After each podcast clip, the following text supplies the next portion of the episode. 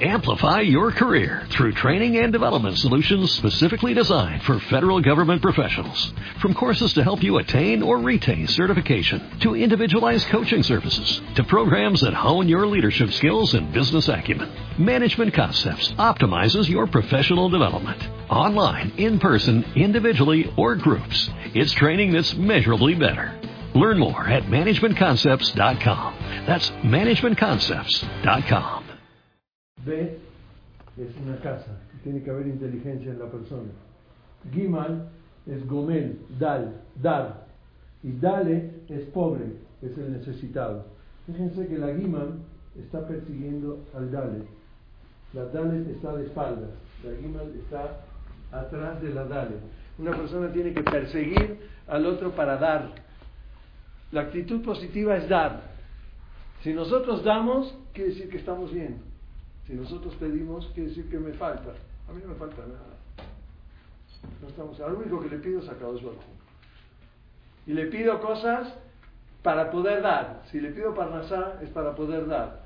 Si le pido vida, es para poder brindarme a los demás. Le pido a Kadosh Baruj por favor, dame vida, porque mi, mi familia me necesita. Entonces yo quiero darle a mi familia. Pero no quiero, quiero para mí. ¿Sí? Y eso es la actitud verdaderamente positiva. Hashem me dio muchas cosas, entre otras cosas, y de las más grandes que me dio, lo tienen aquí enfrente, es mi hijo. Estoy agradecido a Kados Barjú de haberme dado un hijo como él, del cual me enorgullezco. Él me pidió que no hable de él, no voy a hablar de él. Dice la perashá de Noah que se dice poquitito nada más frente a una persona. Si él está presente, yo no puedo estar hablando, si no tendría que estar hablando todo el día de él. ¿Por, qué es eso? Por muchas cosas. Primero, para que la persona de quien se está hablando no se vanaglorie demasiado. ¿Sí? Y aparte, porque le puede faltar algo. Ah. ¿Sí? Pero si uno está presente, tiene que decir algunas cositas, nada más. Lo único que puedo decir es que estoy orgulloso de tener un hijo como él y que disfruten, traten de que todas las enseñanzas de él las puedan asimilar para poder dar. Dar. Gimal, dale. Acuérdense. Positivismo es dar. Dar al otro. Gracias. Gracias. Disfruten. Ok. Mi papá. Quiero platicar con ustedes, obviamente, del tema de la actitud positiva. Una, como introducción, cuando quieran nos sientan que tengamos que hacer una pausa, la hacemos calculamos la, la, duración de la clase a las doce y media, pues si tienes una pausa así para tomar algo me dicen.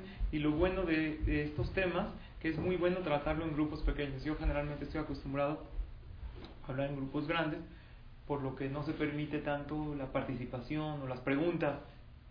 Pero estaría padre que lo estudiemos, lo analicemos. Aquí preparé una un poquito de información de temas que vamos a estar hablando y una presentación que Betrat Hashem nos va a ayudar a entender a profundidad este tema. Cuando yo hablo de actitud positiva, no solamente actitud como, lo entienden como que acciones, ¿verdad? Actitud en la acción, pero también es mentalidad. Vamos a tener en armonía nuestras acciones y nuestra mente. Yo soy un convencido que este curso que vamos a tomar puede lograr a que nuestra vida se torne muchísimo mejor, a que logremos tener, Vedrat Hashem, ver el éxito, nuestros sueños hechos realidad. El problema que la gente no ve sus sueños hechos realidad es porque, problema número uno, ¿cuál sería? No tienen sueños. Tienes razón. Eso después de que uno tiene un sueño. No tienen sueños. Viven el día a día viven como va uno, ya, como va pasando la vida. El primer punto sería poner nuestros sueños claros. Tenemos que tener, obviamente, sueños posibles. Si es verdad que Hashem puede hacer milagros y tu sueño puede ser eh, eh, ver el Betamigdash reconstruido y el Mashiach. Yo me refiero, que están correctos en el judaísmo, yo me refiero a sueños posibles a tu entorno, según tus capacidades, sueños a corto y a largo plazo, Imagínatelos. Y aquí es cuando yo me pregunto, ¿qué pasa? Que nosotros conocemos gente alrededor de nosotros, que los vemos pasando la vida, los vemos creciendo, envejeciendo y sin verlos realizados y contentos. ¿Qué se le ha ido a tanta gente? ¿Qué secreto no saben?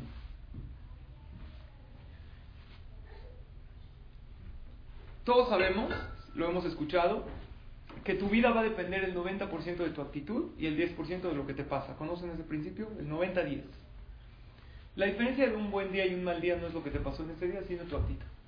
Cuando tienes una actitud positiva, automáticamente las cosas te van bien y es lo que uno piensa, lo que uno analiza. Una de las frases más hermosas que creo que en la vida nos puede ayudar mucho es la frase que está aquí en nombre de Henry Ford. Tanto si crees que puedes como si crees que no puedes, estás en lo cierto. Está en la primera hoja del es verdad, si crees que puedes, estás en lo cierto. Y si crees que no puedes, no puedes. Y en la vida en general es así. Si crees que llevas una vida buena, bonita, estás en lo cierto. Y si crees que tu vida es toda una tragedia y un fracaso y te va mal, también estás en lo cierto. Porque es depende cómo uno se enfoque en la vida. Vamos a hablar, ojalá llegue hoy a hablar de cinco puntos que quiero tocar con ustedes.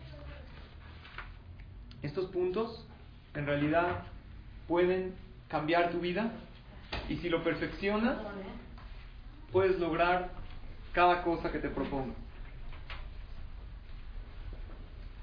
Hola. Todo lo que vamos a ver, ya lo sabemos. Pero uno no se tiene que preguntar si lo sabe o no. Se tiene que preguntar si lo hace o no. No vamos a hablar de tantas cosas novedosas, porque la diferencia entre una persona ordinaria y una extraordinaria no es lo que sabe, es lo que hace. Hay mucha gente que ha fracasado mucho en su vida y tiene muchos conocimientos.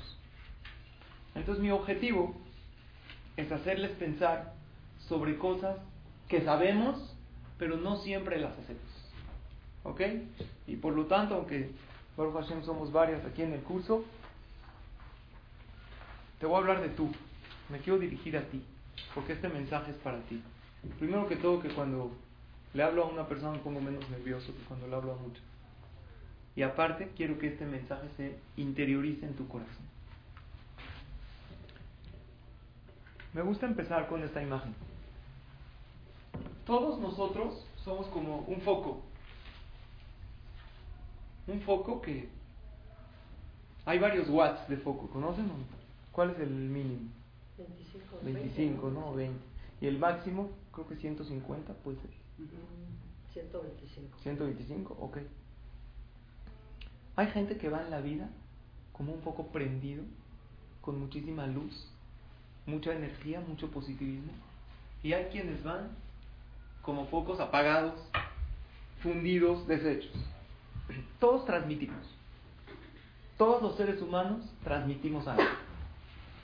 Unos transmitimos wow, y creo que te ha pasado hablas con una persona que no lo conocí.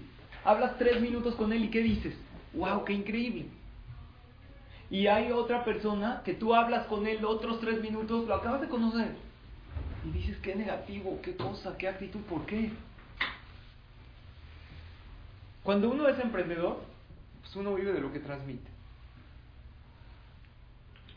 Yo te pregunto, ¿podrías tú calificar a la gente sin conocerla? Imagínate que tenemos una cámara afuera que nos está filmando a todos los que pasan en una calle transitada, no aquí en Teca que nadie camina, en un lugar donde mucha gente camina, o te paras en el aeropuerto y empiezas a ver a las personas.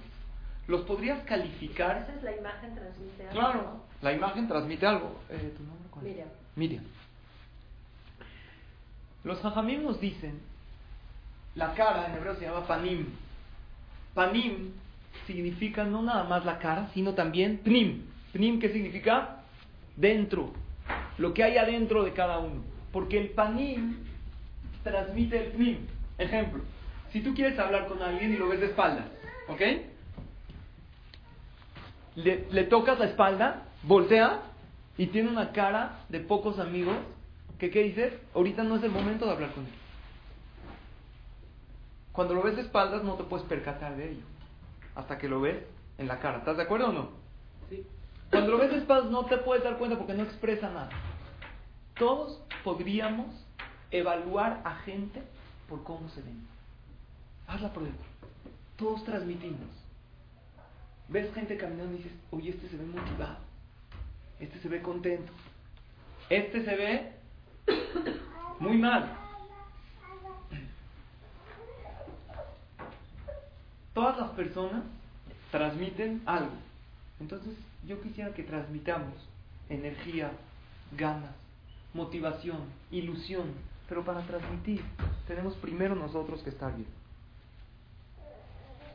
El problema es que vivimos en un mundo que la gente está muy preparada y eso es bueno. Pero nos hicieron hacer muy profesionales y serios. Y en el profesionalismo hay una desventaja. Que lo que es es, te enseñan cómo llevar una tienda, entonces lo haces de esta manera. Y si no hay un producto, simplemente dices, no hay. En los cursos sobre ventas, últimamente, pero anteriormente no se enseñaba a cómo cautivar al cliente para que venda. Sin embargo, hay una fórmula que me gusta mucho. Tú, ¿cuál es tu valor? Yo sé, tu valor es invaluable. No hay manera de pagarte por tu trabajo y por todo lo que vales. Analiza esta fórmula. B es igual a C más H por A. Tu valor lo vamos a calcular así. C significa conocimientos, más H, que es H, habilidades por A, actitud.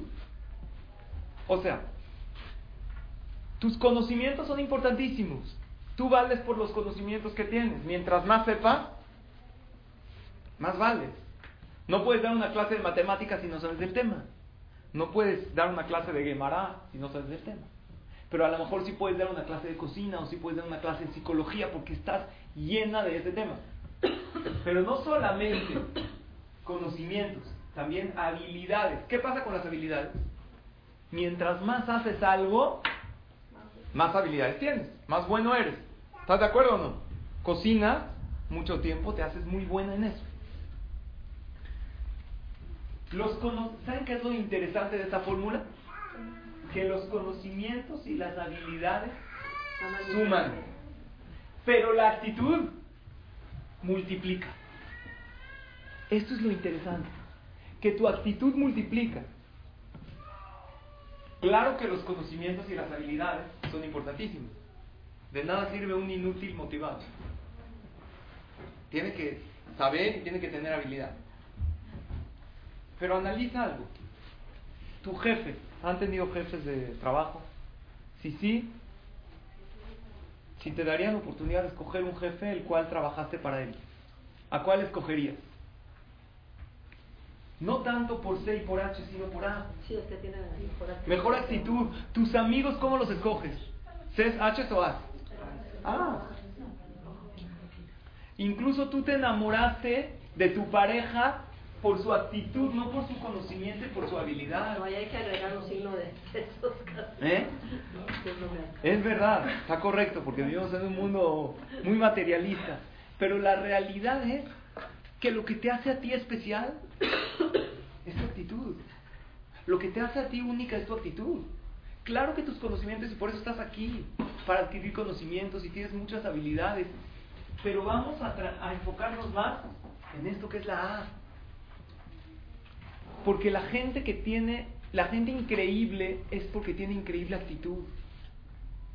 Y la gente muy negativa y a lo mejor tiene mucho conocimiento y mucha habilidad. Pero lo que las hace tan negativas o tan difíciles de tratar con ellos, ¿qué es? Su mala actitud.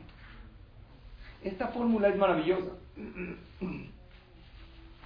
Y nos convertimos un poco en pesimistas o en negativos porque vivimos hay veces dificultades en la vida y luego un empresario llega a su casa después de un día arduo de trabajo y lo primero que hace es prender las noticias que generalmente la mayoría de ellas que hacen nos estresan más o nos alegran más o nos tranquilizan más generalmente son malas.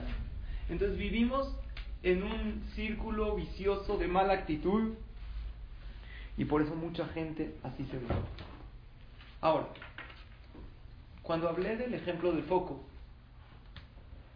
me refiero realmente a estar bien por dentro para transmitir con fuera, por fuera. Analiza el siguiente caso, te paras en la mañana, hay muchísima gente, no tú, que se para en la mañana, suena el despertador y dice, "Uh, otra vez, apenas es lunes. Todo el mundo odia el lunes. Ya no aguanto. Hay que ir a trabajar, alguien que tiene un trabajo, ya se me acabaron las vacaciones. Y si ve el clima que hace un poco de frío y lo ve el día un poco deprimido, se deprime más.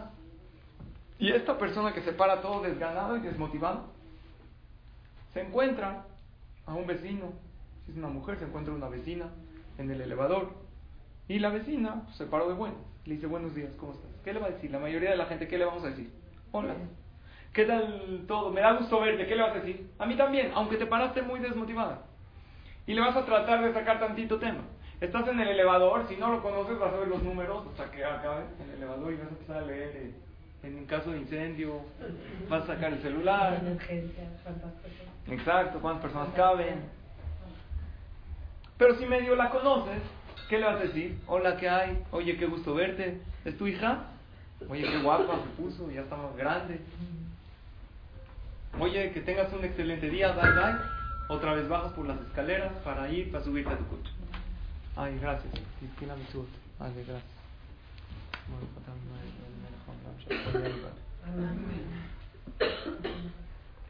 Y la verdad es que tenga un excelente día. ¿Acaso nos importa el día que tenga? La niña, qué guapa se puso, ni siquiera la viste. Y lo que la viste estaba horrible. Entonces, esa gente que tratan de transmitir por fuera pero no sienten por dentro, no pueden disimular mucho tiempo. Porque esa no es la gente que transmite luz. La gente que transmite luz y energía es la que están las que están motivadas por dentro. Y así puede uno transmitir por fuera. Por lo tanto, yo no te pregunto el día de hoy tu actitud hacia los demás, tu actitud hacia ti. ¿Cómo estás tú por dentro? Vivimos en un mundo muy intolerante y eso nos hace tener mala actitud. Es verdad que con la vecina del elevador puedes disimular, pero yo tengo una fórmula para ver exactamente su... Jajamín dice, ¿no? Adamicar de caso. En el bolsillo cuando le piden dinero, cuando toma, saca su, su yo, y cuando se enoja, ahí demuestra quién es. Creo que hay otra manera hoy en día, Jajamín no vivían en nuestros tiempos, de ver realmente el grado de A, tu actitud. Esta fórmula, a las que no la escucharon, es maravillosa. ¿Sí la entendieron? Tu valor depende de tus conocimientos más habilidad por actitud. Porque tu actitud multiplica. Los conocimientos y las habilidades son importantísimas. Hay una manera increíble de ver la actitud de los demás y cómo andan por dentro. Porque generalmente con la gente nos podemos poner una máscara. Hay un momento que nadie tiene máscara. ¿Sabes cuándo es? Cuando estás detrás de un volante. Y ahí puedes ver tú el nivel de la gente, de la población en la que te encuentras. ¿Cuánto tiempo aguanta la gente en el tráfico para empezar a desesperarse? Cuando empieza, ¿Cuánto tiempo? Un minuto, dos, media hora. ¿Cuándo empiezas ya a desesperarte, a decir ya? O a tocar. Depende ¿Cuánto? cómo venga el día. Con esto ya aguantas. Hay un promedio. Con el celular ya aguantas. Con el celular ya aguantas más, pero es un poco peligroso también. Realmente en el tráfico. Sí. Ya no tocan. Ya no toca. Hay un- una estadística, y es correcto lo que está mencionando, que la persona aguanta 7 segundos en el tráfico. Después de 7 segundos, sí que está uno así, no avanzan, uh, ya, claso no te empiezas a sentir algo adentro. Ahora, eso es en el tráfico. En el semáforo, ¿cuánto tiempo? Si, el de, si ya se cambió a siga y el otro no avanzó. Dos o tres segundos para empezar a tocar. Es impresionante. Porque ahí no hay máscara. Ahí es cuando la persona ve su actitud. ¿Y cómo vas tú por dentro? Va a reflejar cómo vas por fuera. ¿Pero qué crees? Eso lo pagas en tu relación de pareja, con tus amigos, con tu familia. Vamos a preguntarnos, ¿qué hace la gente que va a 150 watts, que dan una luz tan especial, que tienen una actitud maravillosa y positiva? Número uno, Les voy a hablar, Besrat Hashem, el día de hoy, a ver si alcanzamos, de cinco habilidades maravillosas que tienen esa gente que tienen una actitud positiva, que van iluminando a los demás. Y quiero que este curso nos ayude a realmente lograrlo. Pon tus sueños por escrito y vas a ver que Besrat Hashem lo vas a lograr. Claro que vamos a hablar también de la parte de lo que es la espiritualidad, la tefilá, pero hoy me toca más la parte de mover algo aquí adentro. Esa parte psicológica, emocional, que todas podemos hacer. Eh, me imagino que alguien de aquí tiene conocimientos, alguien dijo que estaba estudiando, ¿quién está estudiando logoterapia? ¿Tú? Eh, ah, conocimientos psicológicos, alguien tiene, de psicología. Ayúdenme con sus eh, conocimientos para que Vedrat Hashem juntos podamos aclarar bien las ideas. El punto número uno de esa gente que va alumbrando a todo el mundo es que es gente equilibrada. Es gente que sabe lo que realmente vale en la vida. Tú tienes dos vidas, una vida profesional y una vida personal. Aunque no trabajes en un trabajo como tal, eres un ama de casa. Y cuando tú estás dedicando a tu casa es tu vida profesional. Pero tienes tu vida personal.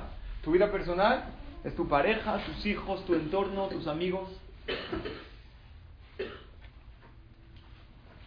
Y como todos tenemos esa parte profesional y esa parte personal, corremos el riesgo de dedicar el 90% a nuestra vida profesional y el 10% a nuestra vida personal en el mejor de los casos. Y cuando así sucede, la parte personal empieza a tambalearse. Porque hay mucha gente que duerme con su pareja y con su jefe, en la mente todo el tiempo con su trabajo. No saben desconectar. Y aunque hay crisis, las pastillas de Valium y cosas para dormir y para conciliar el sueño, antidepresivos, están en ventas históricas.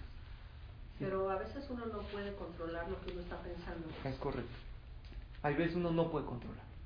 Pero si Hashem nos dio a nosotros el consciente y el inconsciente, es porque hay parte que sí podemos controlar. Eso es lo que yo quiero hoy. Mucha gente va en la vida como, pues, como mis pensamientos me lleven. Si nosotros escogeríamos nuestros pensamientos todos los días como escogemos nuestra ropa, Miriam, ¿no? Miriam, estoy seguro que te paraste en la mañana, escogiste lo que te ibas a poner cautelosamente para vernos en una socialmente bien. Lo que pasa es que con nuestros pensamientos no los escogemos. Y dejamos que estos vayan en la mente, que se vayan metiendo con las circunstancias que nos vayan pasando. Y a esto vamos el día de hoy, a empezar a mover aquí adentro. Y, y entender que cuando movamos acá, que nosotros somos dueños, nosotros tenemos el cerebro, que es para el ser humano moach se llama, el corazón, que son los sentimientos. El cabed, el hígado, según la Gemara, los deseos vienen de ahí. Cuando el ser humano es el único que va, que camina erguido. Y si hay animales que caminan erguidos, es nada más algunos pasos. El oso, el, el mono, algunos. Pero su manera de caminar también es en cuatro patas. El ser humano, desde que empieza a hacer uso de razón, uno de los momentos más importantes para el ser humano es cuando camina, porque ahí es cuando su moaj, su cerebro está arriba. Por eso cuando nosotros sabemos que el cerebro tiene que dominar el sentimiento y también el deseo, es moaj lev kabed, dicen jajamim, se forma la palabra melech, teniendo el moaj hasta arriba, el lev, que mi cerebro y mi mente va a dominar mi corazón, y este corazón, que son mis sentimientos, van a dominar mis pasiones y mis deseos. Ahí es cuando uno realmente es un melech, es un rey, vive correctamente y él se domina a sí mismo. Pero sabes que Miriam hay gente que le da miedo esto, porque llevan el control de su vida. Y mucha gente prefiere no tener el control de su vida, porque psicológicamente hay algo que te dice, mira, si tú controlas tu vida, tú eres responsable de todo. Es más fácil hacerse la víctima y decir, ¿sabes qué? Pues así me tocó. Así pasó. Así nací. Y con este así nací y así estoy, se permite la persona caer en fracasos y hasta, pues, no se los aplaude, pero dice, pues ni modo, yo estaba destinado a eso. Como les dije, la parte emocional es algo que hoy en día se vive mucho. Y corremos el riesgo que nuestra parte profesional abandone toda nuestra parte personal, familiar. Y hay una regla que nunca falla. Planta que uno no riega, planta que muere. No porque tú tienes una relación de pareja, esta relación va a seguir para siempre bien. ¿Qué pasó con esa emoción, esa alegría? Pues nunca la alimentaron. Hay un maestro de universidad, ¿se acuerdan de esa plantita que plantábamos en la primaria? Todos la hacíamos con algodón, el frijolito. Estabas feliz cuando crecías, la regabas. Todos la hicimos. Hay un maestro en la, en la universidad, en, Barcelona, muy conocido, que da filosofía y habla de psicología positiva y les hace a sus alumnos ese ejercicio en la universidad. Ya, maestro, ya estamos grandes, háganlo. Pero con una diferencia muy grande. No la pueden regar y tienen que tomarle una foto cada tres días. Y quiero que al final de todas esas fotos, de una serie de 12, 13 fotos, me pasen un PowerPoint con todas las fotos. Y al principio ves una planta increíble, verde, frondosa, grande, y después llega a ser un palo asqueroso, horrible. ¿Qué le pasó a toda esa planta increíble? Pues, ¿qué crees? Planta que no riega, planta que muere. Y uno corre el riesgo de estar en su vida profesional tanto que deja su vida personal. Me refiero matrimonial, me refiero su vida hasta con sus amigos. Hay una frase que dice, más vale perder el tiempo con amigos que perder a los amigos con el tiempo. ¿Cuánto tiempo puede una persona estar? Y la ves a esa amiga y ¿qué le dices? Nos hablamos, ¿eh? Y sabes que no le vas a hablar. Porque los humanos somos muy repetitivos. Y salieron de la generación y ¿qué quedaron? Las niñas que se iban a ver una vez a la semana. ¿Cuánto duró? Un poco tiempo. Después hubieron eh, compromisos y dijo, ¿qué les parece una vez al mes? Ya fijo. Y después de esa vez al mes, se hizo una vez al año y después nada más en bodas, en esto, y se dicen, nos hablamos, nada más me acomodo y te hablo. ¿Cuánto tardas en acomodar? Y uno pierde toda esa vida personal que tiene. Y con la pareja uno dice, bueno, pues es mi esposo, seguramente vamos a estar bien, hay un lazo que nos vincula, pero no es así. También con esa pareja que los vincula a un lazo, que esté todo firmado, que vamos a estar juntos en las buenas, en las difíciles. Si uno no lo riega, no. Oye, los hijos seguro me, quieren, me van a querer, es algo biológico. Sin embargo, tampoco es así. Porque los hijos crecen contigo o sin ti. Y tú vas a decidir si quieres estar presente en sus vidas El primer punto de la gente realmente exitosa, que alumbra, que tiene luz, es gente que lleva un equilibrio entre su vida personal y su vida profesional.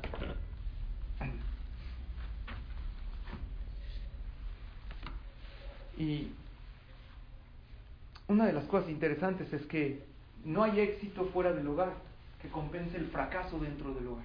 Puede ser muy exitosa afuera, pero si dentro de tu seno familiar no tienes lo principal, entonces no vas a estar radiante. A lo mejor afuera, en tu empresa, en tu lugar, con tus amigas vas a estar así, pero por dentro vas a estar apagada y vas a dejar de irradiar. Y vas a dejar de tener esa actitud positiva. Los pollos, cuando los matan, alguien ha ido a la Shejitá o vio o fue a las caparot.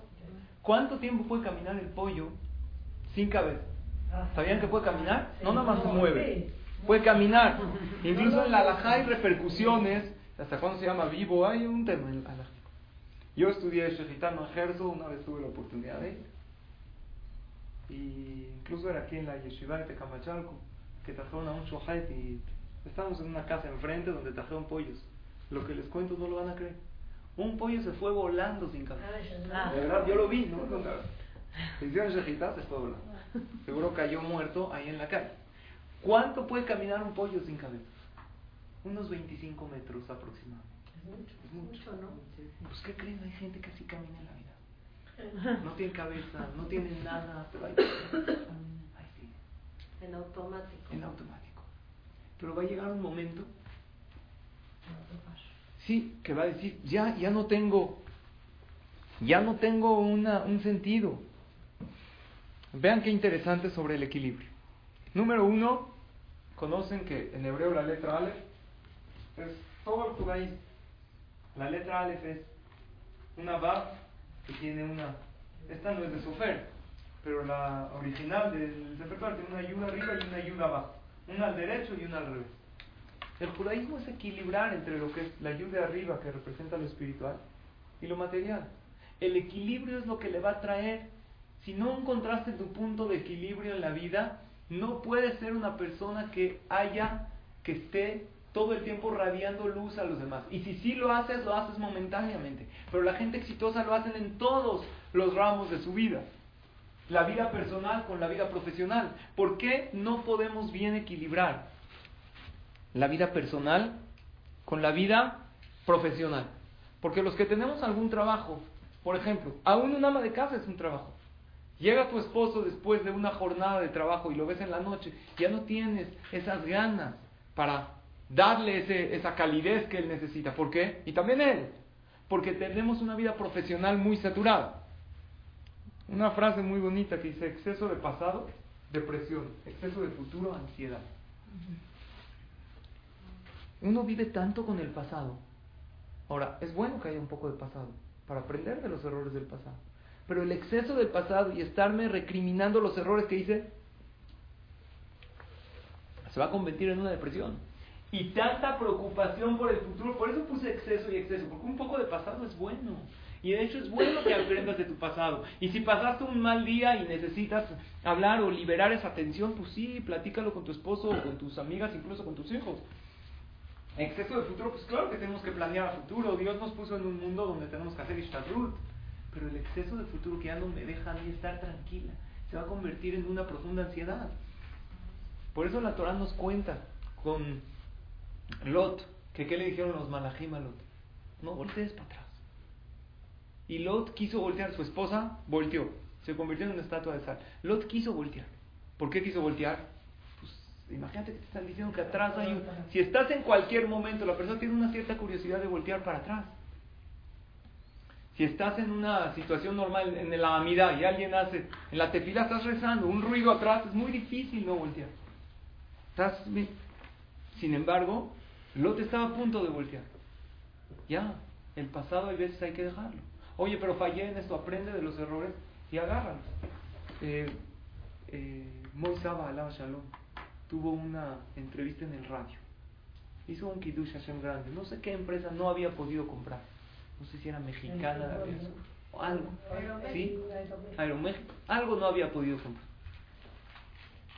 Y le preguntó, lo entrevistaron en el radio y el conductor del programa le dijo, ¿qué me puede decir por qué usted no compró y qué va a pasar? Usted no compró esta empresa, ¿cómo va a seguir adelante?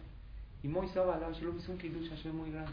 Dijo, nuestros jajamim nos enseñan que el cuello de la persona puede voltear a todos lados menos para atrás. Para atrás es muy incómodo voltear. Es nada más para ver qué pasa y seguir. Pues si te quedas mucho tiempo así te duele el cuello. Si te quedas mucho tiempo para adelante no te duele. El exceso de pasado no es bueno. Y esto es lo que nos impide muchas veces tener equilibrio en la vida. Exceso de futuro, ¿qué va a pasar? ¿Qué eso? Sí, ten un poco de futuro y planéalo a lo, a lo que esté en tus posibilidades. Y el pasado también es importante, que aprendas de él y que veas por qué situaciones pasaste y cómo poder reparar para no volver a caer en eso que viviste, pero no en exceso. Una frase que me gusta mucho es esta. ¿No me rendí o no? Me rendí. Oye, ¿lo hiciste? ¿Hiciste la dieta al final o no? La verdad no, ya me rendí. ¿Hiciste la dieta? No me rendí, claro que sí. Sigo. Y cualquier sueño, cualquier cosa. Pero tenemos que tener ese sueño claro. El judaísmo empieza con Abraham y Sara. Y Abraham y Sara, los dos, empezaron como que todo mal, si se dan cuenta. O sea, Abraham empezó a difundir el monoteísmo. Primero que todo no tenía un centavo Abraham, después se hizo rico. Pero en su tiempo no tenía nada. Además de que hasta los 100 años tuvo a Isaac, al principio tuvo a Ismael, pero no era su hijo predilecto. Sarah ni siquiera matriz tenía, no tenía régimen. En la balad, dice la Gemara, no tenía nada. ¿Por qué el judaísmo empieza todo así como que todo negativo, todo mal? Porque Hashem nos quiso enseñar en la Torah que la buena actitud no es para aquel que todo le va bien, es para aquel que le está yendo difícil. Para él es la buena actitud. Tú tienes que usar tu buena actitud en los momentos que están difíciles las cosas. Tener buena actitud cuando todo va de maravilla no es ningún mérito. Dicen Jajamín que Abraham salió a la guerra con cuatro reyes, pero no eran cuatro reyes, eran cuatro reinos enteros con soldados. ¿Cuánta gente se llevó a Abraham para guerrear contra ellos? Eliezer. La Torah dice Shmoná Saru Shlosh Meot. 318. Hay quien dice, como dice Ale, era Eliezer que valía como 318. Pero hay quien se explica textual. Se llevó a 300. ¿Qué es el, ¿Alguien me puede explicar qué es el número 318? ¿Por qué no 300? ¿Por qué no 320? ¿Qué es 318? Ya, es arriba. No, 300. ¿Es arriba de qué? No, 317 es el límite de la persona y uno más, ¿no? O 317. 317 es lo que suma la palabra Yehush. No, no. Sí, Eliezer también hay una O sea, lo numerología. separa. Dice, Sí. Hashem ya ayuda. Pues cuando ya Exacto. 318 es cuando Hashem ayuda. ¿Y qué suma 317? Yehush, desesperanza en numerología hebrea. Abraham se fue uno más, porque el Yehudí, por eso Dios empezó un pueblo con dos personas que aparentemente no tenían nada, que no había manera que tenga hijos. ¿Saben cómo se burlaban de Abraham? Le decían, tú eres una mula, como una mula estéril. Tienes una esposa bellísima que es Sara, pero no tenía nada. Imagínense una mujer sin, sin vientre, sin matriz. O sea, ¿qué esperanza tiene? Hasta los 90 años, hasta cuando Hashem le dijo la noticia, se empezó a reír, no lo podía creer. Perdón, pero, Pero- más, perdón, pero más fuerte que eso, yo creo que es que fue, y digo, para mí es una enseñanza tremenda, de que le dijeron, vas a tener hijos y vas a tener mucho dinero. Se lo dijeron, y no, no. Y él no los tuvo inmediatamente. dijo, Correcto. O sea, su buena actitud fue lo que tú dices en momentos que las cosas no... La buena actitud no es para gente que le va todo increíble. Ustedes que hay una alhaja, que si yo pierdo esto, tú te lo puedes llevar o no. ¿Cuál es la alhaja? No. Pero ¿qué pasa si yo hice Yehush? ¿Saben qué es Yehush? Ya, perdí esperanzas. Dije, ya seguro no lo voy a encontrar. ¿Cómo sabes que hice Yehush? Se me perdió mi celular en un lugar donde pasan Sí, en muchísima gente. En Chapultepec. Ya. Te lo encuentras, te lo puedes llevar. Por alhaja te lo puedes llevar. ¿Por qué? Hazid lo perdió. ¿Por qué te lo puedes llevar? Encontraste al dueño, dáselo. Dicen Jajamín. Es como, explica Rabbi Israel Mirujin, es un castigo al que perdió las esperanzas. Perdiste las esperanzas, perdiste lo que tienes. Es un knas, es como una multa, entre comillas, un castigo para que aprendas que no hay eso en la persona. El punto número uno que nos hace no radiar tanto y no demostrar esa actitud maravillosa es no encontrar el equilibrio en nuestra vida. Hay un escritor, se llama Stephen Covey, escribió en su foto un libro increíble, Los siete hábitos de la gente altamente efectiva. Él habla de esto, del equilibrio. Él dice, la gente altamente efectiva, si ahorita doy la palabra, es gente que tiene el equilibrio en la vida. Y él dijo una frase maravillosa y ahorita nos dices, Miriam. Él dijo esta frase, lo más importante en la vida es que lo más importante sea lo más importante. Pero no es un juego de palabras, analízalo. Lo más importante en tu vida es que lo más importante sea lo más importante. ¿Qué es lo más, si yo te pregunto, ¿qué es lo más importante en tu vida? Todas me van a decir, mi familia, mis hijos, mi salud, mi espiritualidad, mi esposo, mis amigos. No vamos a decir el dinero y muchas veces dedicamos gran parte de la vida a lo que no es lo más importante. Entonces al final de la vida, ¿sabes qué es lo más importante? Que lo más importante sea lo más importante. Y no tenemos cosas importantes, tenemos relaciones importantes. Nadie de las aquí presentes tenemos cosas importantes. Las cosas que tenemos no son importantes. Lo importante son las relaciones que tenemos. Sí, Miriam. Perdón, hay veces que, hablando del Yehush, hay veces que al contrario nos aferramos tanto a algo que necesitamos hacer Yehush y ya, soltarlo, terminó. Con el pasado hay que hacer Yehush. Ya pasó, ya acabó. Ya se fue. He mencionado en otras clases la frase de suelta lo que fue, acepta lo que es y ten fe en lo que será. Suelta lo que fue, lo que fue ya suelta lo que ya se fue. Aprende de paso, como dijimos, voltea, ve qué puedo aprender y para adelante. ¿A qué me refiero no tener Yehush? Que un Yehudí nunca tiene que pensar, le contesto a Miriam. Hay veces hay que soltar, hay que tener un poco de Ya, cabrón, pasó. Sí, si esto se te perdió, ya, suelta. Pero tú decir a que no tengas Dios. Ah, yo estoy perdido. A mí Dios de esta situación ya no me va a sacar. Ni yo voy a salir. ¿Por qué? Porque no tenemos cosas importantes, tenemos relaciones importantes. Y tú, tu relación con Hashem, eso es maravillosa. De esa no puedes perder las esperanzas. De esa nunca puedes decir, ya estoy perdido. De tus cosas sí, si se perdió, se perdió.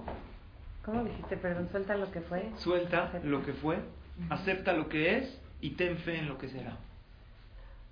Eso es increíble. Ahora, claro que, que y por, por algo Dios creó el Yehush. Para que, ya, lo que pasó ya pasó, pero perder las esperanzas en mi vida, que yo ya no valgo, que yo ya no lo voy a lograr. Todavía si fueras alguien que, es más, ni un ser humano puede perder las esperanzas. Pero tú, hija del rey, imagínate que ves en la calle, Miriam, a uno todo cabizbajo, todo. ¿Qué, ¿Quién eres? No, es que soy el hijo de Donald Trump. ¿Qué pasó? No, es que me regañó mi papá, ya no tengo futuro, estoy ese... Dices tú, todavía yo, esto, eres el hijo del presidente, del hombre más poderoso del mundo. ¿De qué, tienes, de, qué pierdes las esperanzas? Pues, ¿Qué crees? Es lo que Hashem te dice a ti cuando tú pierdes las esperanzas. Y cuando hay alguien que pasó por una situación difícil y que los doctores levantaron las manos y dicen, no, pues ya, o una niña que pasó por una situación matrimonial difícil y no, pues yo con quién me voy a casar después de haber acabado. Y Dios dice, ¿y yo qué? Que te olvidaste de mí, ¿dónde estoy? Ahí es donde la psicología llega, no llega y la Torah llega. Porque la psicología es una ciencia cierta, pero te van a hablar pues de lo que es. Y este libro está súper recomendado. Lo puedes leer, habla mucho de esta parte. De encontrar el equilibrio en tu vida. Encontrar esa parte que, ¿qué, ¿qué es lo que realmente vale? Hay alguien que dijo en una ocasión que la vida es como andar en bicicleta. Si te paras, te caes. Y yo no estoy de acuerdo con esta frase. Hay que pararse en la vida a pensar. Hay que pararse. ¿Saben qué dice el Mesilad Yesharim? Un libro de filosofía judía. Dice hay dos Yetzerará. Hay dos tipos de Yetzerarás, llamémosles. Uno que te dice peca y otro que sabes que te dice no pienses. Sigue, tú no pienses en nada. Y hay gente que estamos en el mundo de la Torah sin pensar tampoco. Porque con la gente, los Yehudim alejados, que son maravillosos, hay que hablar con ellos de cumplir mitzvot. Pero con los que estamos en el Torah hay que hablar con nosotros de un poquito sentir lo que hacemos. Porque el judaísmo no es una religión, es una relación. Una relación con tu creador, una relación con tu prójimo. Esa mitzvah te tiene que ayudar a conectarte. Y el Mesilat Yesharim dice que una de las cosas que más te afectan no es el pecar, es no pienses. Tú sigue, tú no pienses en nada. Y la vida se trata de detenerse a pensar. Y detenerse a pensar es sentarte y dejar tus cosas y hacer lo que estás haciendo hoy y pensar en el sentido de tu vida. Pensar en cómo tener una mejor actitud. Hay una historia de un niño que fue un héroe. ¿Qué pasó con este niño? Un hombre tenía un granero y este granero estaba lleno de paja. Hola, José. Qué gusto. Están dos de las personas que admiro mucho. Mi papá, que es mi maestro, y mi querido amigo José. Perdió un reloj que tenía un valor sentimental muy grande. ¿Se acuerdan de los relojes de cadena de esos? Que salen luego en las películas. Lo recibió del abuelito, de su abuelito, su abuelito. Y él era un granjero. Se agachó en algo, se le desprendió y se perdió en toda la paja. ¿Cómo puedes encontrar un reloj en un pajar enorme? Desesperado lo empezó a buscar, porque tiene un valor sentimental más que un valor real. Y no lo encontraba. Estaban unos niños jugando afuera. Y les dijo a los niños, por favor, el que me ayude a buscar el reloj, le doy una paleta. Hoy en día no compras a los niños con paleta. Tienen así de... Un iPad. Un iPad, ¿no? Un iPad, algo. ¿Saben qué? 100 dólares. 100 dólares. Todos corriendo a buscar. Empezaron revolviendo todo. No aparecía. Todos salieron llenos de paja. Pero este niño que fue el héroe, acabando de buscar todos, le dijo al Señor, ¿podría yo intentar? Dijo, mira, ya intentaron todos.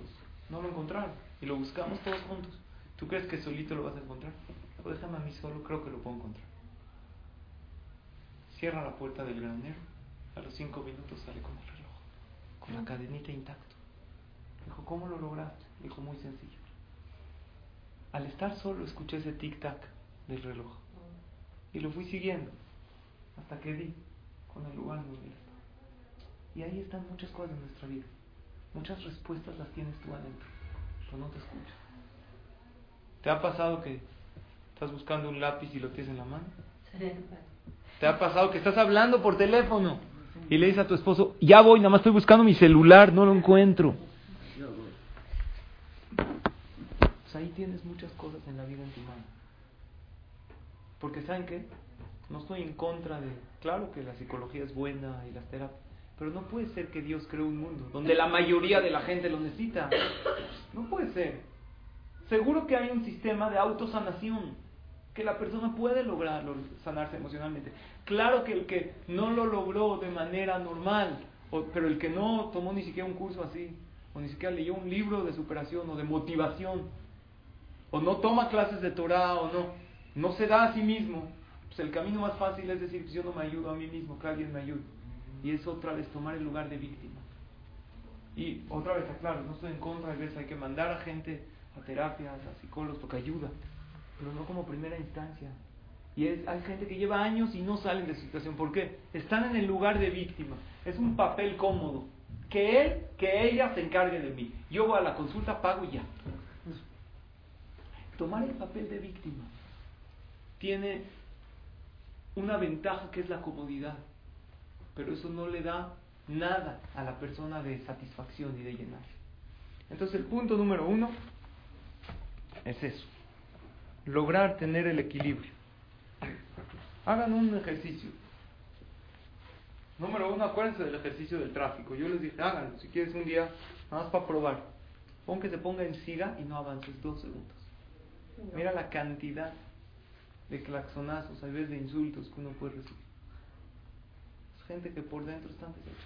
Ahora llegan a su oficina, a la fiesta y sonríen y todo. Pero quiere decir que no hay algo real dentro de ellos que los haga sentir bien. Porque si se esperan a los dos segundos, cuando es gente que pierde muchísimo tiempo, que aquellos que se esperan a los dos segundos es porque valoran cada, irónicamente, los que valoran cada momento no se desesperan. El Jafet Haim al final de su año, antes de Rosh Hashanah, hacía su balance del tiempo. Uno de sus alumnos lo encontraron llorando porque encontró 15 segundos que no sabía qué les hizo. Estos se me fueron, no sé en qué, tenía todo medido. Y esa gente cuando alguien lo hacía esperar, todo callado, todo tranquilo. Porque la grandeza de la persona se mide en cómo guarda la calma en momentos de desesperación. Así tú puedes ver a alguien grande. Hagan otro ejercicio. Sal de esta clase y háblale a, a tu mamá, a alguien que quieres, a tu pareja, solo para decirle que lo quieres. ¿Cuál va a ser la reacción? ¿Qué pasa? ¿Por qué? ¿Por qué ¿Qué es la reacción? ¿Qué te pasó? ¿Por qué es así la reacción? Porque dejamos las, la parte personal mucho. Y esta pareja y estos papás y estos hijos necesitan escuchar eso de nosotros. Tengo una, un ejercicio de un conferencista que hizo este ejercicio, le estaba dando una conferencia a muchas de las mujeres y les preguntó a todas las presentes, eran mujeres casadas, levante la mano la que quiere a su esposo, la que lo ama, no estoy hablando si él te quiere, todas levantaron la mano. Porque unas hermanas lo quieren y otras dicen, no, si no la levanto ahorita mi amiga vamos a pensar. Ah, no quiero ahorita problema, mejor la levanto me quito el problema. Entonces dijo el conferencista, vamos a hacer un ejercicio. Todas le van a mandar un mensaje al celular con dos palabras, te amo, es todo. No le pongas nada antes ni nada después. Y por favor compartan con nosotros las respuestas que recibieron. Y las respuestas fueron las siguientes. Hubieron varias, pero las, esto lo leí en un libro de un conferencista que él lo hizo. Respuesta número uno del esposo a la mitad del trabajo, era una clase de 11, 12 del día. De repente a la mitad recibe de su esposa de la nada. Te amo, luego va a venir, oye, ¿me puedes dejar dinero? Nada. Puro te amo y ya. Respuesta número uno, ¿quién eres? Ay, qué triste. Respuesta número dos, ¿estás enferma? ¿Qué le pasó al coche? Respuesta número tres. No entiendo a qué te refieres. No entiendo. ¿Cómo te amo? ¿Qué, qué quieres? Ve al grano. Ya no, te amo, ya no es el grano. ¿Qué hiciste ahora? Esta vez no te perdono. No me vengas con rodeos, ve al grano. Si no me dices a quién diriges este mensaje, aquí va a pasar algo. O sea, él estaba seguro que no era para él. Lo que vayas a pedir, la respuesta es no. Estoy soñando, otra vez no puedo ir por el niño a la escuela, y otra vez olvídate de eso, no vamos a ir a casa de tu mamá este Respuestas como estas y parecidas. Recibe un hombre a la mitad de su trabajo de su esposa cuando hace mucho tiempo no ha recibido una muestra de cariño. Por eso tú deberías de poner equilibrio a tus cosas. Para poder brillar afuera, ten bien tu parte personal. Es muy importante. Tu parte de pareja, tu parte con tus papás, tu parte con tus hijos. Y agárrate a esos hijos y dile, te quiero por esto, esto, esto y esto y esto. Así díselo, para que se la crean. Se sale del chat. Sí. Agárrate a tu pareja y dile, por esto y esto y esto te valoro y te quiero mucho. Sí. Agárrate a tus papás, velos a los ojos y diles, te quiero por esto, esto, esto, esto y esto. No porque nadie me está escuchando. Y el decir te quiero es una manera de decir, pero hay muchas maneras de demostrar. Y no podemos ir por la vida de manera increíble si no tenemos nuestra vida personal bien. Los jajamín grandes son los que más vida profesional tienen, los que más dedican, se dedican, eh, se hablando que se dedican a la gente, a escribir libros, pero su vida personal es increíble en algunos. Hubo unos que fallaron. Rabshah reconoció, dijo, Hatati, Pashati, mis hijos los abandoné un poquito. Con su esposa era increíble. Rav Steinman, el gran, el Gadol Adol, fueron al centro Banamex hace 10 años. Había no sé cuántas miles de personas. Tú fuiste, no habías nacido. Tú. Chiquitas. Gracias por la flor, pero. Claro. No sé, ¿hace cuánto vino? ¿15 años? No. ¿Bien? No me acuerdo. Rav Steinman. Él estaba estudiando Torah en su casa. Y su esposa estaba ahí lavando los platos, haciendo algo. Pasaba por ahí, así imagínate que está estudiando. Y de repente su esposa pasaba por ahí y él a su esposa le jalaba así tantito y seguía estudiando. Para vacilarla. Gadolador, así se, se volteaba, se reían entre. Esa era la. A lo mejor no la llevaba a esquiar ni a Las Vegas. Pero hacía esos detalles. Y cuentan de Rashteman que él entra a su casa y le dice, entra a, sus casa, a su casa y ve así todo increíble. Le dice a su esposa, ¿te puedes ir a la cocina tantito? Porque tú vete a la cocina, hazme. Se va a la cocina, casitas así en Beneveraco. ¿Alguien fue a la casa de Rashtenman? Sí. ¿Sí? ¿Tú fuiste? No dejaron entrar. Rashtenman recibía sin cita. ¿De verdad? Por mujeres. Pues yo fui con mi esposa a la casa de Rashtenman, obviamente estuvo afuera, Sí, yo me quedé afuera. en pero entró a su casa. Una casitita así. Llega a su, a su casa y le dice a su esposa, vete a la cocina. Dice, ¿qué pasó? Vete a la cocina. Cuando su esposa está en la cocina, dice el en voz alta, qué limpio, qué bonito, qué precioso todo. Y ya entra, le dice a su esposa, ¿por qué me hiciste ir a la cocina? Dijo, porque junto a ti, no puedo decir que algo es bonito. Junto a ti nada es bonito. Tu belleza lo opaca todo. La mujer era grande ya, pero de verdad lo sentía. A lo mejor no podemos en estas categorías, pero creo que el primer punto que nos tenemos que llevar en claro es de verdad tener un equilibrio en nuestra vida. Porque todos los que tenemos algo profesional y todos tenemos eso, ¿cuántas veces una ama de casa de tanto estar con los niños, con esto, ya en la noche ya no tiene fuerza? O hasta los niños ya no les, no les habla. Es verdad, a veces tienes que usar un tono fuerte con ellos porque para poner autoridad, para- pero pregúntate si lo que estás haciendo no es por tu presión que tienes en el día y no porque realmente los estás educando. Y esas cosas no hacen la gente exitosa y la gente profesional. La gente altamente exitosa es gente que tiene equilibrada, perfecta y viven intensamente su vida familiar. La Torah con toda la sabiduría nos da el Shabbat Kodesh eso, para que tengas una vida totalmente personal. Para que personal también es tu relación con Hashem. Si después de una jornada de trabajo durísima llega un hombre y ya reza sin cabana y eso, le falta ya su relación, su vida profesional está afectando su personal. Tenemos que encontrar el tener el equilibrio Perfecto. Y el saber que cuando peor se portan esos niños es cuando más te necesitan. Cuando más desobedecen es cuando más necesitan de tu cariño y de tu amor. Por cuando desobedecen o cuando tu pareja se está comportando con frialdad, es un foco rojo y te está mandando a decir algo. A lo mejor con un poco de calidez podrías cambiar a esa persona que tienes enfrente. Y vamos a pasar. Se olvidan, ¿no? La vida te lleva a otra. Sí. Y se mete uno en el rol de la vida y se olvida de lo que realmente vale. Por eso, repito esa frase, lo más importante en la vida es que lo más importante sea lo más importante. Todos tenemos lo más importante. Todos estamos de acuerdo qué es lo más importante. Pero no siempre lo más importante es lo más importante en nuestra vida. Y paso al punto número dos. Ya son las 12 y ya me alargó un poco, eran cinco puntos. ¿Qué quieren hacer un break para tomar algo o continuamos? Es hasta las doce y media. ¿Hacemos un break? ¿Seguimos? ¿Están bien? Punto número.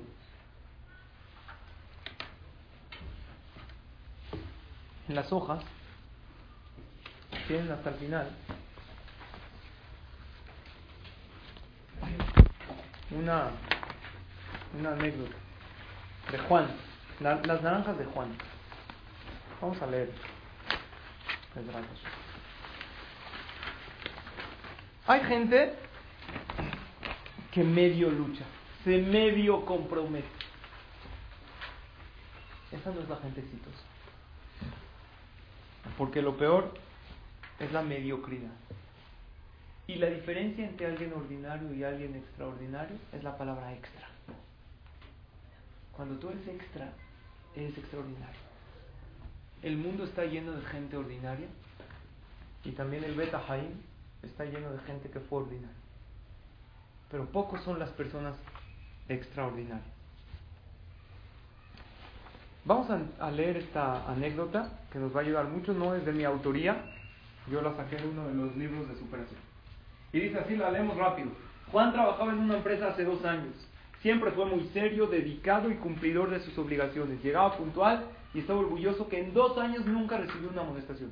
Cierto día buscó al gerente para hacerle un reclamo. Señor, trabajo en la empresa hace dos años con bastante esmero y estoy a gusto con mi puesto, pero siento que he sido postergado.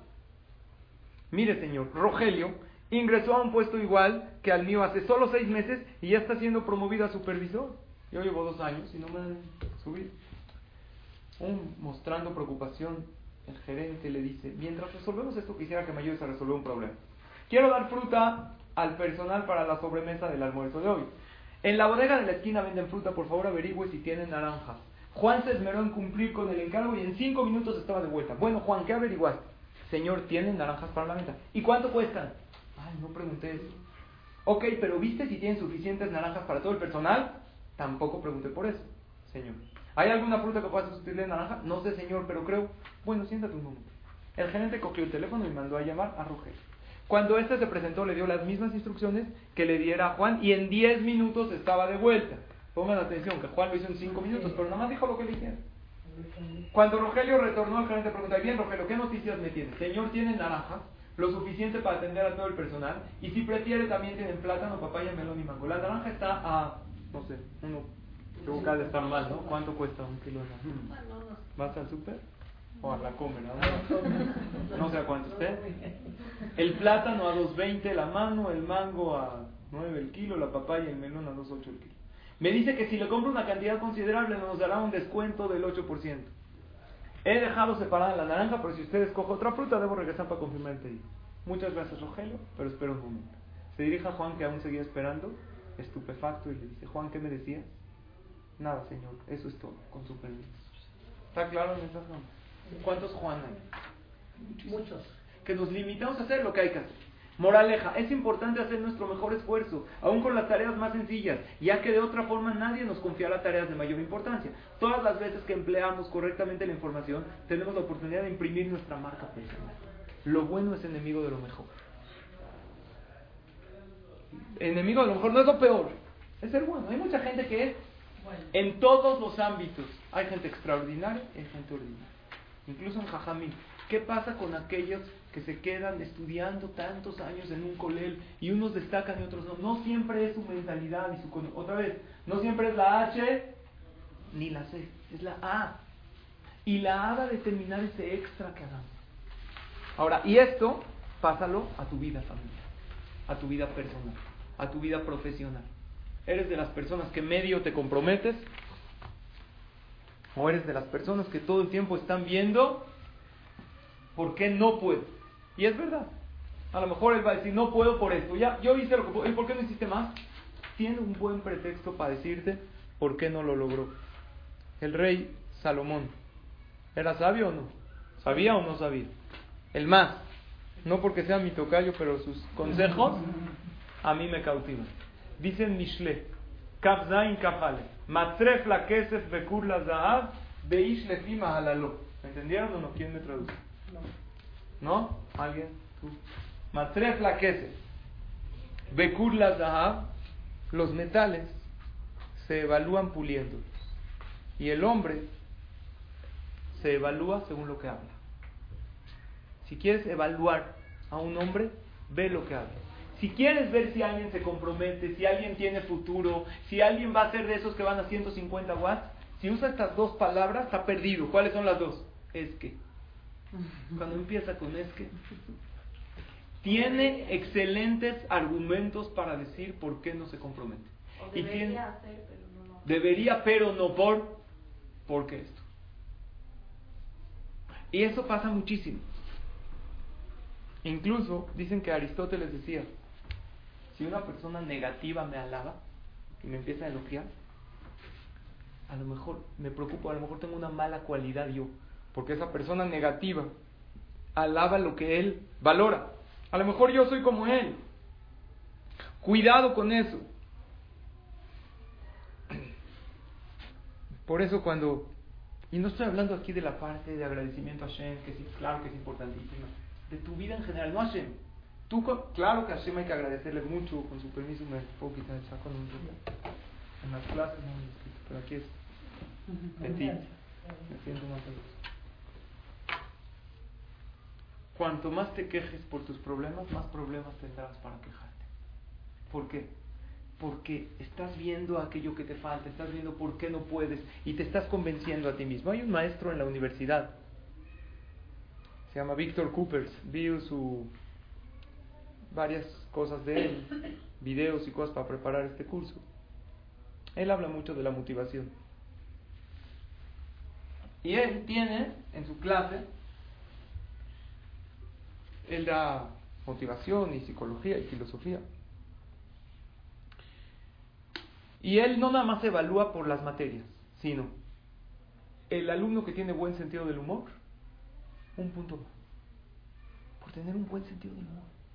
El que deja de fumar, dos puntos más. Y el que baja de peso, si alguien tiene sobrepeso y baja dos kilos, tiene que traer una vez de prescripción médica que lo necesita, dos puntos más. Y él dijo, obviamente, hablo con mis alumnos, les digo esto al principio del año y todos escogen la- el día para dejar de fumar. ¿Cuál? ¿Cuál, día, ¿Cuál es el día que todos los fumadores quieren dejar de fumar? Primero de enero. No, es verdad, para los Yehudim, Shabbat, primero de enero, ya dejó ya principio de año, año nuevo, vida nueva. Yo estoy hablando hace mucho con gente. Yo una de las cosas que me duele mucho es ver a alguien fumar. Yo sé que es un hábito, yo no lo... Me es fácil juzgar porque yo no tengo esa necesidad. Lo que me duele es que empiece a fumar. Porque cuando ya lo necesita, pues ya, ¿pero ¿para qué te metiste algo que tú lo necesitas?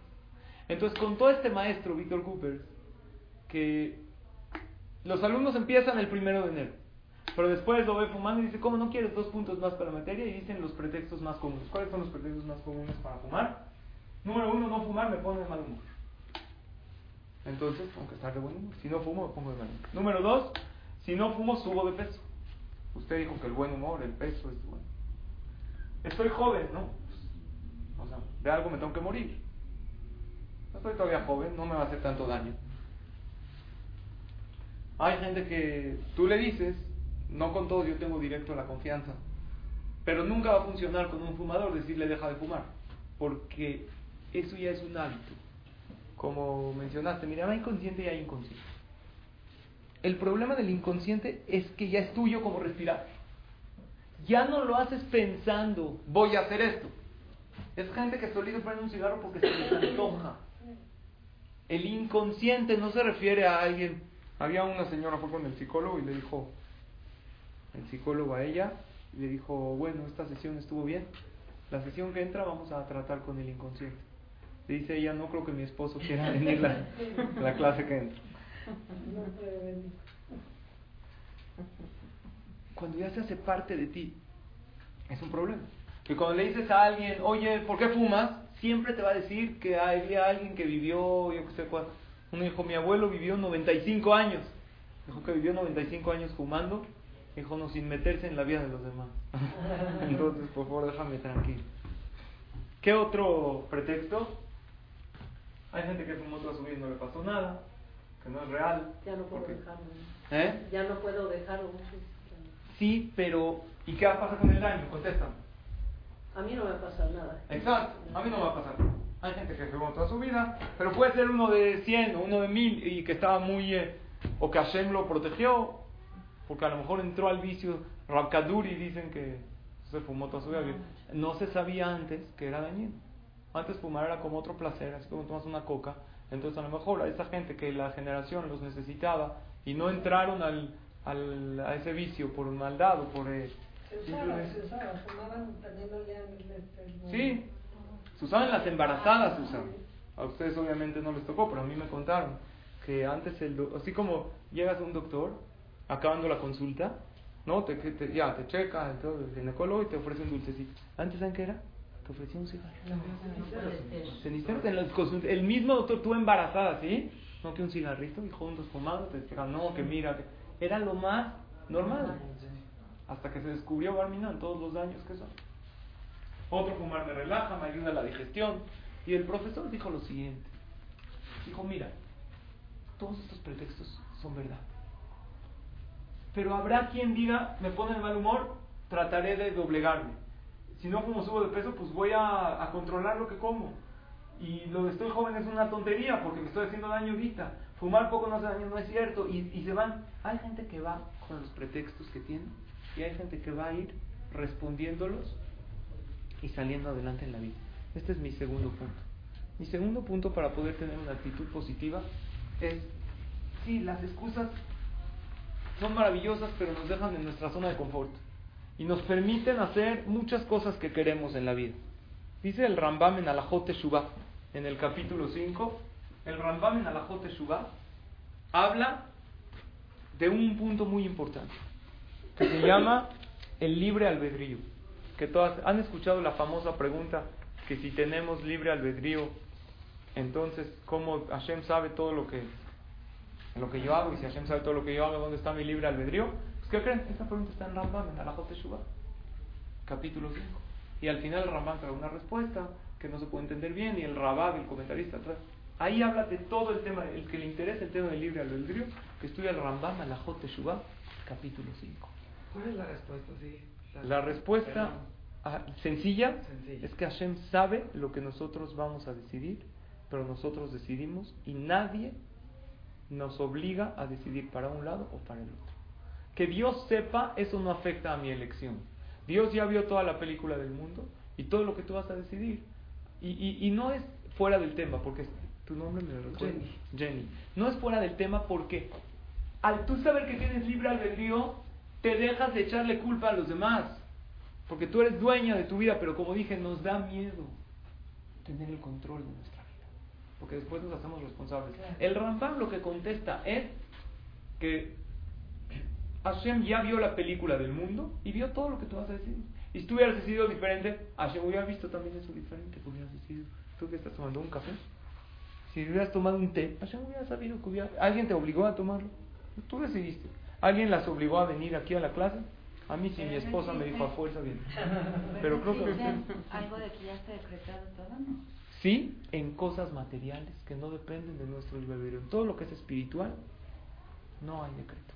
No hay nada escrito. Y espiritual no es nada más Torah y mitzvot. No es nada más si hoy voy a estudiar Torah o si voy a rezar. Mi actitud es espiritual. Porque si la Torah me indica servir a Hashem con alegría, y Hashem besimha, y estar motivado, y alegrar a los demás, y lleno de pesukim, pues quiere decir que depende de mí. Y dice el Rambam lo siguiente. Cada uno elige qué y cómo quiere. Dos, si Hashem nos decretaría cómo vamos a hacer, no nos diría en la Torah qué debemos hacer, ya que ya está todo decretado.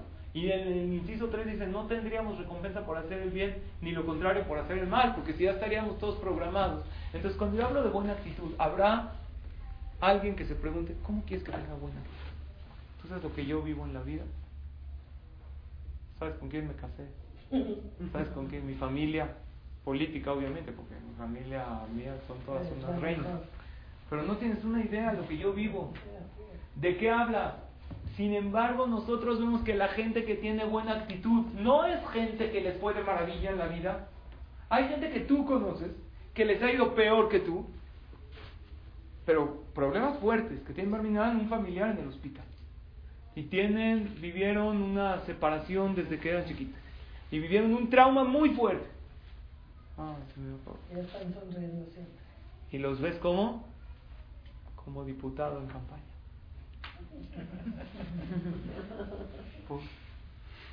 porque la actitud depende no de lo que te pasa. Claro. Mientras, por eso traje el ejemplo de Abraham y Sara. Am Israel empezó con una pareja, perdón, se me acabó la pila de la computadora. Con una pareja que eran Abraham y Sara, que aparentemente no lo tenían nada. Y que todos sus intentos por acercar a la gente se vieron frustrados. Y que hijos no podían tener y no tenían ningún futuro. Abraham vino era tan humilde, ¿qué le dijo a Hashem? Veanojí, ¿qué soy yo? ¿Qué le dijo Hashem? Abraham, a Farba. Polvo y ceniza. ¿Qué es y ceniza? Jajamín dicen Abraham le quiso decir dos cosas. El polvo no tiene pasado, pero aunque sea tiene futuro. Puedes crear cosas con barro. La ceniza no tiene futuro, pero aunque sea tuvo pasado. ¿De qué se hizo la ceniza? Una madera que se quemó. Yo soy polvo y ceniza. Pasado no tengo porque vengo de un papá idólatro. Y futuro no tengo porque no me has dado hijos. Mi esposa ni matriz tiene. Y desde ese Afar Baefer salimos todo el y saliste tú, una persona maravillosa, increíble. Que hoy estás estudiando cómo tener buena actitud a pesar de... Y si esa gente pudieron tener buena actitud con las dificultades que tenían, claro que nosotros estamos. Les quería... Claro, creo que la gente que tiene más actitud positiva es la gente que ha sufrido más. No estoy seguro. Hay gente que les ha ido bien y bueno, pues tienen actitud. Lo que quiero decir es que lo que... y hay gente que les fue mal y agarraron su vida y le hicieron basura, le echaron al excusado. ¿Por qué? Porque tú viví este trauma. ¿Y qué quieres de mí? Yo creo que depende de nosotros. Por eso le cité este Rambam. Y tenía unas frases increíbles que Besrat Hashem se las digo la próxima. Pero tengo varios, em, varios puntos que realmente quiero, quiero compartir con ustedes que vamos Besrat Hashem a verlos la clase que entra. Yo les quiero decir una anécdota. Habían unos amigos que estaban en Hizuk. Ah, se empezaron a fortalecer, empezaron a rezar con Minyan, pero no tenían un Minyan con jajam. Se paraban tarde, ocho y media, nueve de la mañana, hacían su Minyanito entre ellos. Entonces un día uno le preguntó, oye, ¿se puede poner un, un narguile a la mitad de la teba? Así, en lo que estamos rezando, te hace un llega así. Ah, ¿Cómo vuelas en la tefila? Llega hasta Hashem. Y otro le dijo, no creo, así a la mitad de la tefilá, fumar a la mitad de la tefilá, echar la pipa, ¿qué dicen? ¿Se puede o no? Todas dicen que no, ¿no? O alguien piensa que sí se puede. No estoy hablando, no estoy o sea, ¿Cuál es la prohibición? Ahí, está, tiene toda la razón. No pasa nada. Para la otra ponemos agua, es esto. Y una pipita aquí, ¿de qué sabor quieren? Digo, a lo mejor porque no es cabo, pero no sé exactamente. Tienes razón. Entonces fueron con el jaja. Dijo, oye, ¿tú crees que se puede? Entonces vamos a apuntar la jaja con el jajam dijo, jajam, ¿se puede fumar en la, mitad de la tefila? Jajam, espérate, ¿tú estás loco o qué? ¿Qué te pasó? ¿Tienes otro momento para fumar? Fumas todo el día en la tefila, reza, pide la Shem. Bueno, jajam, bueno, tranquilo. ¿Qué tranquilo? No hay Bueno, ya, perdón. Llega con su amigo y le dijo, ¿qué crees? El jajam dijo que no se puede. Jajam, no, tú no sabes preguntar. Yo te voy. Yo, acompaño. Fue con otro jajam. Dijo, jajam, una pregunta. Cuando uno está fumando, ¿puede rezar? ¿Cómo? Así estoy fumando. Dijo, claro, tú puedes rezar cuando quieras. Si estás lavando platos, puedes rezar. Si estás haciendo custodia. Dijo, ya ves, como si se puede. Esta anécdota creo que tiene una lección increíble. ¿Cómo te preguntas tú las cosas? ¿Tú eres de los que buscan excusas por qué no hacerlo o buscan maneras como sí lograrlo? Eso es todo. Porque si buscas excusas cómo no hacerlo, las vas a encontrar. Y si buscas maneras cómo lograrlo, las vas a encontrar. Y aquí yo te voy a preguntar así tres preguntas. Pusiste un pretexto, ¿ok? ¿Para qué? Un pretexto para no hacer ejercicio. Un pretexto para no dejar de fumar. Un pretexto para no bajar de peso. O un pretexto porque estoy enojada cuando entro a mi casa y les grito a mis hijos. Va, perfecto. Yo quiero que te preguntes tres preguntas. ¿Ya pusiste tu pretexto? ¿Ya? Ya. Número uno, ¿es verdad el pretexto que pusiste? Respóndete la verdad. Mírame a los ojos, mírate a ti a los ojos. ¿Es verdad? Pregunta número dos, ¿qué gano poniendo pretexto? Está bien, momentáneamente me liberé de qué? De hacer ejercicio, me liberé de dedicarle tiempo a mi familia, me liberé de acabar este trabajo o este proyecto o este sueño que tenía porque tengo el excelente pretexto, que no tengo tiempo. Pero es una ganancia muy momentánea. Las excusas te dan una liberación momentánea. ¿Qué gano poniéndolo? ¿Qué gané? ¿Sabes qué ganaste? Te liberaste de hacer aquello que tú querías hacer o ese sueño que tanto querías. Ya. Te liberaste de culpa. Eh, de culpa. Y número tres, y con esto acabo. Esta es una pregunta a lo mejor imaginaria. Pero pregúntate a dónde podría yo llegar en mi vida si no pondría excusas. Y si todo lo que me quiero proponer, me preguntaría cómo lo logro. En vez de ver las excusas, todos los que dejaron de fumar, ver cómo sí lo puedo. Ok, estos pretextos aquí están. No tengo tiempo, no puedo. Pero cómo sí lo puedo lograr. ¿Qué sí puedo hacer? Los no hay muchos, el no ya lo tienes. Vamos a buscar el sí. Imagínate así, imagínate tu vida. ¿Cómo se vería tu familia? Imagínate. ¿Cómo te verías tú haciendo aquello? No sé, puse el tema del ejercicio porque a todos nos dificulta, incluso a mí. Me lo he propuesto y unos días. O a hombres estudiar Torah. O no sé, cada quien sabe cuál es su sueño, cuál es su modelo. por eso empecé con eso la clase. Tienes que tener a corto y a largo plazo aquello que tú quieres decir. Encuentra el equilibrio y no seas como Juan, sé como Rogelio, que se entregó un poquito más. Y para entregarte un poco más, necesitas esa parte de hacer un extra. Hacer un extra sin excusas. Y acabo con lo que dijo este mismo, este profesor Víctor Cooper. Él dijo que hay en Barcelona, en España, una crisis económica muy fuerte. Llevaba cuatro años muy mal. Y él quería hacer investigaciones. Llega a una cafetería en la mañana y pide su café. Y dice, ¿cómo va? No, va muy mal, la gente con la crisis ya no desayuna afuera, todo el mundo desayuna en su casa. Le dije, ¿cuántos eh, pastelitos? Veo que hay como un croissant así chiquito, ¿cómo se llama? Cuernito. ¿Cuántos has vendido? No, ya, muy mal. Son las 7 y 15 de la mañana y apenas vendimos dos. Y él investiga qué cafetería venden más. Va a una y ve entregando muchísimos cuernitos, muchísimos pan dulces y la gente se lo lleva con su café. Y él dice cuál es su secreto. Dice a toda la gente que pide un café, decimos buenos días, le sonreímos, le preguntamos, ¿le gustaría acompañar con su café un pastelito calientito recién hecho? Esas dos cosas dijo, calientito recién hecho, ¡pac! Lo Entonces hay dos, hay uno que dice, ¿sabes por qué no vendo? Está la situación pésima, la gente no sale, y tiene razón. Y hay otro que dice, ok, está así la situación, pero ¿qué puedo hacer a pesar de eso? Y en el matrimonio es igual, hay gente que tiene hasta todo perdido, no hay nada que hacer. Hay otro que dice, ¿qué puedo hacer a pesar? Esta es mi realidad. Acepta lo que es. ¿Qué puedo hacer en esta realidad? Por eso esta frase es tan importante que pusimos de Henry Ford. Tanto si crees que puedes como si crees que no puedes, estás en lo cierto. Ahora me faltó muchísimo decirles todo el, efecto Pigmalión, las cosas de conceptos psicológicos increíbles que nos van a ayudar, a lograr ver nuestros sueños hechos realidad. Entonces con esto yo concluyo. Gracias por escucharme una hora y media seguida. Gracias. De verdad les agradezco mucho. Amplify your career through training and development solutions specifically designed for federal government professionals. From courses to help you attain or retain certification, to individualized coaching services, to programs that hone your leadership skills and business acumen, Management Concepts optimizes your professional development. Online, in person, individually, or groups, it's training that's measurably better. Learn more at managementconcepts.com. That's managementconcepts.com.